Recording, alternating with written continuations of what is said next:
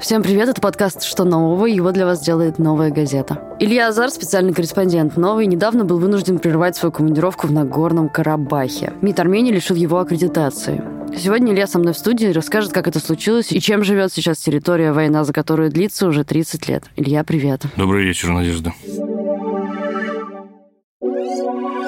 Расскажи, почему тебе пришлось прервать командировку, что вообще произошло с аккредитацией, что это за история? Ну, вообще, чтобы приехать на Горный Карабах, соответственно, в силу сложившейся ситуации все эти годы нужно ехать через Армению, потому что граница Нагорного Карабаха и Азербайджана – это линия фронта, в общем, действующая все эти годы, во всяком случае. Несмотря на даже если не ведутся боевые действия, то все равно там периодически снайпера работают и гибнут люди. В общем, пересечь эту границу невозможно мирному жителю. Поэтому ехать приходится через территорию Армении. Ну, собственно, на Горном Карабахе живут армяне, хотя странный факт, даже сама Армения на Горный Карабах до сих пор не признала. И это абсолютно непризнанное государство. На границе между Арменией и Нагорным Карабахом находится, не знаю даже как это назвать, КПП, в котором, соответственно, пограничники выдают бумажку, что ты въезжаешь в Карабах, который они называют, соответственно, Арцах по-армянски, и потом ты эту бумажку на выезде отдаешь. И, собственно, поэтому, хотя МИД Армении формально не признал Нагорный Карабах, тем не менее, вот чтобы попасть в зону боевых действий в этом октябре, нужно было подать аккредитацию в МИД Армении, заявку на аккредитацию. Собственно, вот что мы сделали, подали, ну, она была одобрена, в аэропорту прошел,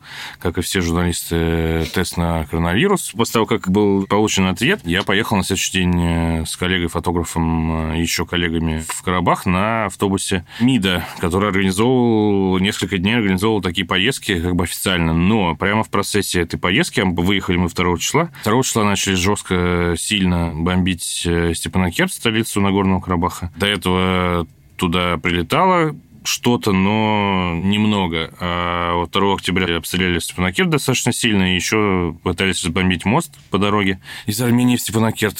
Со второго раза его так разбомбили, что его все-таки закрыли и пустили дорогу в объезд. В тот день автобус не доехал до Степанакерта, где-то на полпути, а может даже больше на полпути автобус остановился, мы долго ждали какого-то разрешения. В конце концов, представители МИДа сказали, что ехать туда вообще нельзя, и предложили вернуться в Ереван. Естественно, коллеги все на такой вариант не согласились, поэтому мы остались э, в городе Гурис. Это ближайший город к э, Степанакерту, в 100 километрах от него, на территории Армении, но непосредственно близости от Карабаха. Давай еще немножечко совсем поговорим про твою внутреннюю кухню во время работы там. Чем командировка именно на эту войну, как тебе кажется, отличается от других военных командировок, в которых ты побывал? Ну, я, честно говоря, не считаю себя военным корреспондентом. Не могу сказать, что я прямо очень часто ездил на войну. Разве что вот 4 года назад я был в том же самом Карабахе, когда там была так называемая четырехдневная война, но по сравнению с этой я бы даже это, наверное, не называл войной. Это скорее был такой как они сами говорят, это была некая эскалация, если можно так выразиться. Тогда бомбили, но Степанакерт не бомбили. В основном были бои на непосредственно линии соприкосновения. Или снаряды мы там ездили в город Мартакерт, в частности, который сейчас, я так понимаю, находится в очень плохом состоянии. Тогда там было э, разбомблено несколько домов. И над нами летали снаряды, но когда я там был, там в город непосредственно не прилетали снаряды. А чего не скажешь там о Степанакерте, сейчас о Шуше, которые там последние дни обстреливались э, массово в течение дня, и ночи. И когда я был, не знаю, условно на войне в Южной Осетии, там были несколько журналистов, которые непосредственно там находились. Им, наверное, было тяжело. Во время атаки на город грузинских войск большинство журналистов приехало уже после того, как город был освобожден российской армией. Поэтому непосредственно в Хинвале уже никто не бомбил в этот момент. Поэтому, не знаю, непосредственно под бомбардировками, наверное, я как бы в первый раз оказался в городе, который регулярно и плотно бомбят. Ну, это ощущение не очень приятное, особенно если не берешь с собой бронежилет. Но, впрочем, если бомба прилетит тебе на голову, то бронежилет тебе, конечно, уже не поможет. Это вопрос именно осколков, которые действительно кассетных бомб разлетаются. И если ты попал там непосредственно в близость от упавшей бомбы, то бронежилет там может защитить тебя, да. Поэтому лучше, конечно, его иметь. А так это было довольно, наверное, безответственно поехать без него. Но я не, не рисковал, делал меньше, чем многие мои коллеги. То есть я не разгуливал по городу между обстрелами. Почему так получается, что конфликт то затухает, то заново разгорается? Что в этот раз заставило его вспыхнуть, по-твоему, как тебе кажется?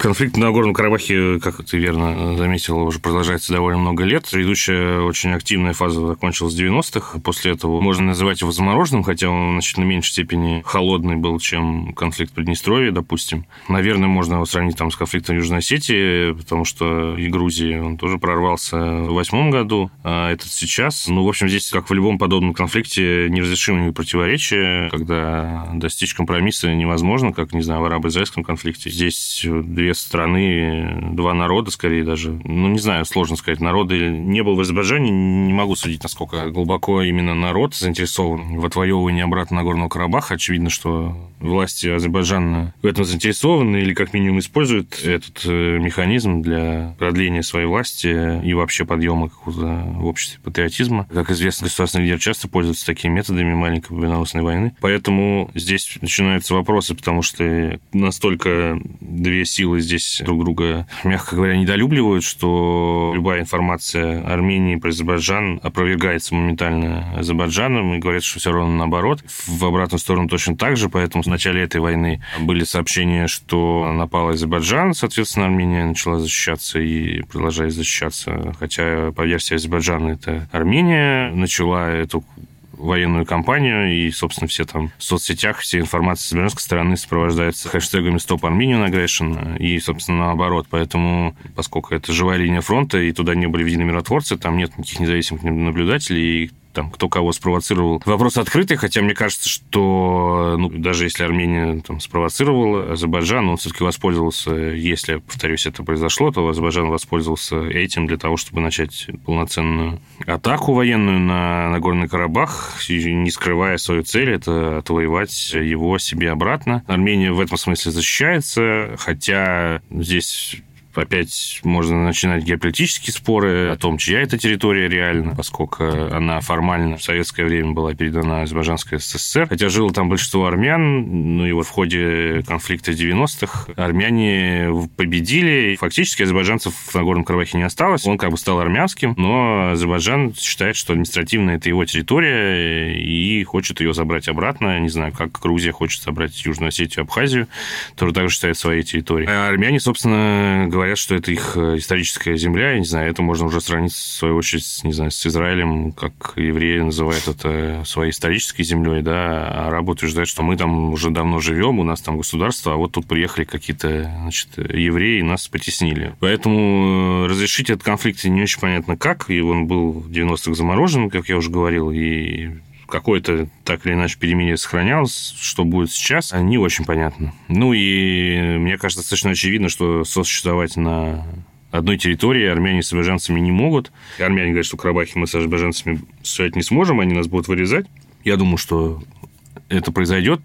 В любом случае, даже не, не то, что именно азербайджанцы будут вырезать, но это мало реально, потому что там можно вспомнить Косово с Сербией, часть, где живут сербы, и я туда ездил как-то там кто-то там каких-то выловили в, в реке э, утонувшего ребенка. Сейчас могу уже путать фактуру, но суть в том, что, ну, ну, понятно сама суть, что вот ребенок там был албанский, кто-то сказал, что это сербы, видел, я видел, как сербы там его куда-то тащили, и все. Этот эпизод, э, здесь Никита Кадальс не нужно, просто албанцы пошли там разбираться с сербами, сербы ответили, и началось, да, и так происходит в куче мест подобных, поэтому здесь, скорее всего, так же будет. Поэтому здесь не ясно, как этот конфликт разрешить и как он будет разрешен разрешен, непонятно. Но, во всяком случае, пока Азербайджану, как и в 2016 году, так и сейчас не удалось как-то радикально продвинуться по линии фронта. Ну, в 2016 году практически вообще не удалось, но его там достаточно быстро это закончилось. Сейчас все-таки более чем за 10 дней есть какое-то продвижение, хотя, как я уже говорил, здесь довольно сложно даже понять, насколько далеко кто продвинулся, потому что азербайджанцы, в том числе сам президент Алиев, постоянно пишет в своем твиттере, что он захватил, азербайджанская армия захватила такой-то, такой-то населенный пункт, после чего Армения через 5 минут заявляет, что это брехня, что ничего такого нет, присылает какие-то видео, которых там и та страна публикует видео, которое не, особенно сторонним человеку вообще невозможно понять, там это снято или не там. Наши коллеги, ну как коллеги, наши журналисты российские, там, Пегов, Коц, они после очередного заявления Алиева приезжают в этот населенный пункт, показывают, что все здесь это, значит, неправда, все армянское. Вот, в общем, сложно понять реально, какая ситуация на фронте. Возможно, перемирие могло бы прояснить этот вопрос, но поскольку оно не соблюдается, я так понимаю, что непосредственно на линию фронта журналисты так и не доехали. Видимо, несколько населенных пунктов, например, Талыш, в котором я был в 2016 году, вот тогда был эвакуирован, и пустое было село с мертвыми коровами. Оно прямо на границе находится, ну, во всяком случае, ближайшая граница. И вот говорят, что его вроде бы как бы взяли, и, видимо, взяли Джабраил или нет. Короче, понять сложно, но если, допустим, несколько хотя бы сел уже азербайджанцы захватили, тогда тут непонятен, какой будет статус-кво, потому что очевидно, что он уже меняется. Если конфликт будет сохранен в замороженном виде, значит, эта линия этого соприкосновения будет сдвинута. И, в общем, все это пока, мне кажется, рано обсуждать, как это можно решить, но в целом боюсь, что это решить будет очень непросто. И за 30 лет не решили, то вряд ли сейчас решат. Люди там, чем они сейчас живут, о чем они разговаривают? Э, говорил ли ты с семьями там погибших, раненых? Что говорят они? Что они говорят о происходящем? И, возможно, они что-то говорят про роль России в этом конфликте. Ну, о чем люди говорят на войне? Примерно об одном и том, что все говорят. Плачут, переживают, боятся. Большая часть населения, особенно женщины, дети, старики, выехали.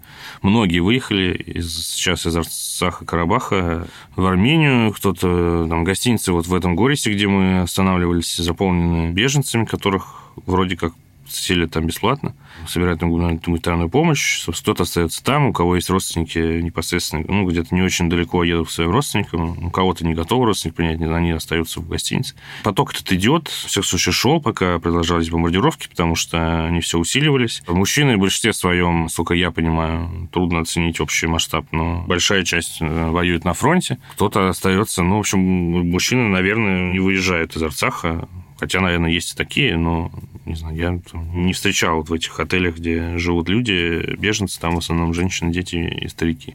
Мужчины, которых я встречал э, не на фронте, они, в общем, как минимум среднего возраста, и они, э, что называется, enlisted, ждут приказа своей очереди, готовы, во всяком случае, на словах ехать на фронт, но думаю, что не только на словах, даже вот я помню в этом как раз в последнем репортаже там был у меня такой герой Степан, хотя по-русски зовут его Степан, ну, это, в общем, не только русское имя, а он долгое время прожил в Америке, в банковской сфере работал, вот вернулся после предыдущего эскалации, открыл большой супермаркет, который, в принципе, по меркам Арцаха деревни смотрится довольно странно. И он сам одет так хорошо, такое в пальто, то есть не в какую-то там куртку, выбрит хорошо. Ну, в общем, он выглядит как действительно американец, говорит на хорошем английском, на русском не говорит. В общем, мы с ним все обсудили, но он сказал, что он собирается при случае ехать на фронт, ну, пока вот здесь работает, и, в общем, он там, как и большинство людей, абсолютно рассматривает Азербайджан как враг, и полностью считает, что Армения, Арцах действует во всем правильно, в том числе в обстреле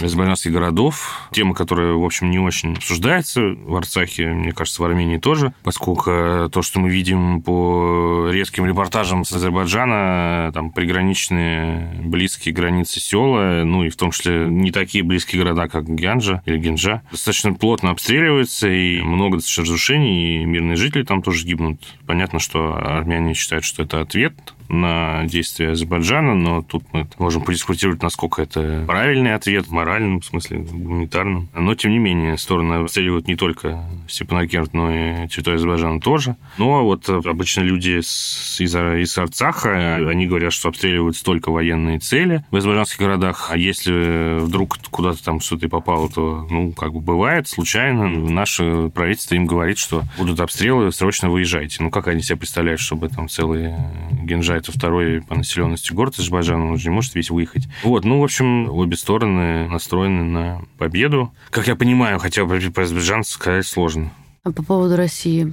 Как они относятся к роли России в этом конфликте? Ну, Армения, поскольку в силу своего геополитического положения достаточно затрудненного, ну, Азербайджан прямой враг, Турция, в общем, тоже, хотя так или иначе там нету такого сильного антагонизма, как с Азербайджаном, хотя, конечно, тоже есть, сейчас он только усилился, потому что по всем данным Турция активно участвует э, в конфликте, в том числе военным путем. И Эрдоган как бы не скрывает своей поддержки Азербайджана. Плюс есть граница с Ираном, хотя Иран, в общем, поскольку имеет сложные отношения с Турцией и вообще другими мусульманскими странами. В общем, к Армении дружелюбен, и в том же Ереване времена Навруза иранцы заполоняют весь город, все бары, в общем, там веселятся. Но, тем не менее, все равно это страна мусульманская. Понятно, что это не какой-то реальный партнер Армении.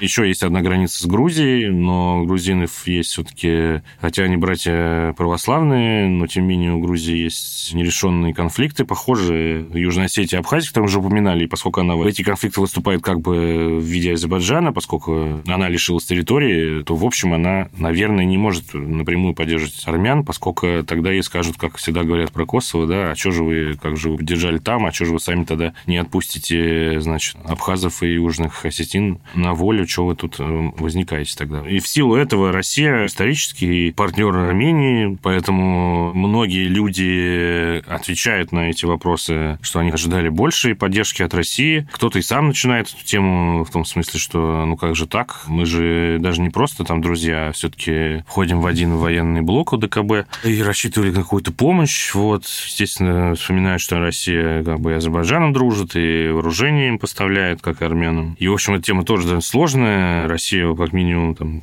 первую неделю, не знаю, может, она каких-то предпринимала усилия дипломатические скрытые, наверное, но как бы открытое какое-то участие, когда Путин начал э, выступать по телевизору, дал интервью на этот счет, что пора все прекращать, и сразу же произошла вот э, встреча с Лавровым, которая по факту пока особо ничего не привела на деле, но тем не менее, да, Россия там как-то все-таки включилась, но похоже, что, учитывая, что они 10 часов разговаривали и, в принципе, ни к какому-то конкретному плану не пришли, но, может, это и было бы и слишком э, оптимистично предполагать, что какое-то решение найдут, идут, но тем не менее пока не похоже, что стороны вообще готовы останавливаться. Ну, то есть, я думаю, что Армения готова остановиться просто в силу того, что они территорию пока контролируют, и в принципе, война в этом смысле, ее продолжение, несмотря на свои там бравурные речи, наверное, не нужно, если они сейчас вот возвращаясь, потому что мы говорили, в зависимости от того, какую именно территорию они за это время потеряли, то Азербайджан, наверное, в большей степени заинтересован в том, чтобы продолжать, потому что Алиев и все говорят, что мы решили окончательно решить этот вопрос вернуть себе все территории. Они от этого, конечно, еще очень далеки. Но, опять же, все-таки то, как складывается война, означает, что быстрым близкрик не получилось, и, скорее всего, быстро это все равно не получится, и, и будет это очень грустно. Сколько и Азербайджан и Армения входили в Советский Союз, а Россия как правоприемник, она пытается со всеми выстраивать какие-то отношения, и Азербайджан ей там не... Это не Украина, даже не, не Грузия, да. Азербайджан и Алиев никогда там не, не высказываются так, что мы, нам НАТО надо, мы там за американцев. Он как бы достаточно на словах, во всяком лоялен, при том, что имеет возможность, в отличие от армян, вести независимую достаточно политику, поскольку имеет деньги от нефти, чего Армения не имеет. Армения во многом зависима от России. В общем, очевидно, что Россия пытается как-то лавировать и как-то всех помирить, никому открыто не поддержав. Не могу даже сказать, что это неправильно, потому что если она поддержит Армению, то там гипотетически может привести чуть ли не к войне с Турцией, да, или там с НАТО, поэтому тут действительно ей нужно как-то дипломатически пытаться все разрешить. Вопрос в том, способна ли она, раньше, видимо, могла, а что сейчас происходит, способна ли она сейчас разрешить этот конфликт без усиления роли Турции же в этом процессе, непонятно. Илья, спасибо тебе большое за разговор. А вы слушали подкаст «Что нового?» и я его ведущая Надежда Юрова. Этого подкаста не было бы без усилий Арнольда Хачатурова, моего редактора, и Дениса Никулина, звукорежиссера. Слушайте нас на Кастбоксе, SoundCloud, ВКонтакте, Google подкастах, Яндекс.Музыки и Apple подкастах. Спасибо, что дослушали до конца. Всего доброго.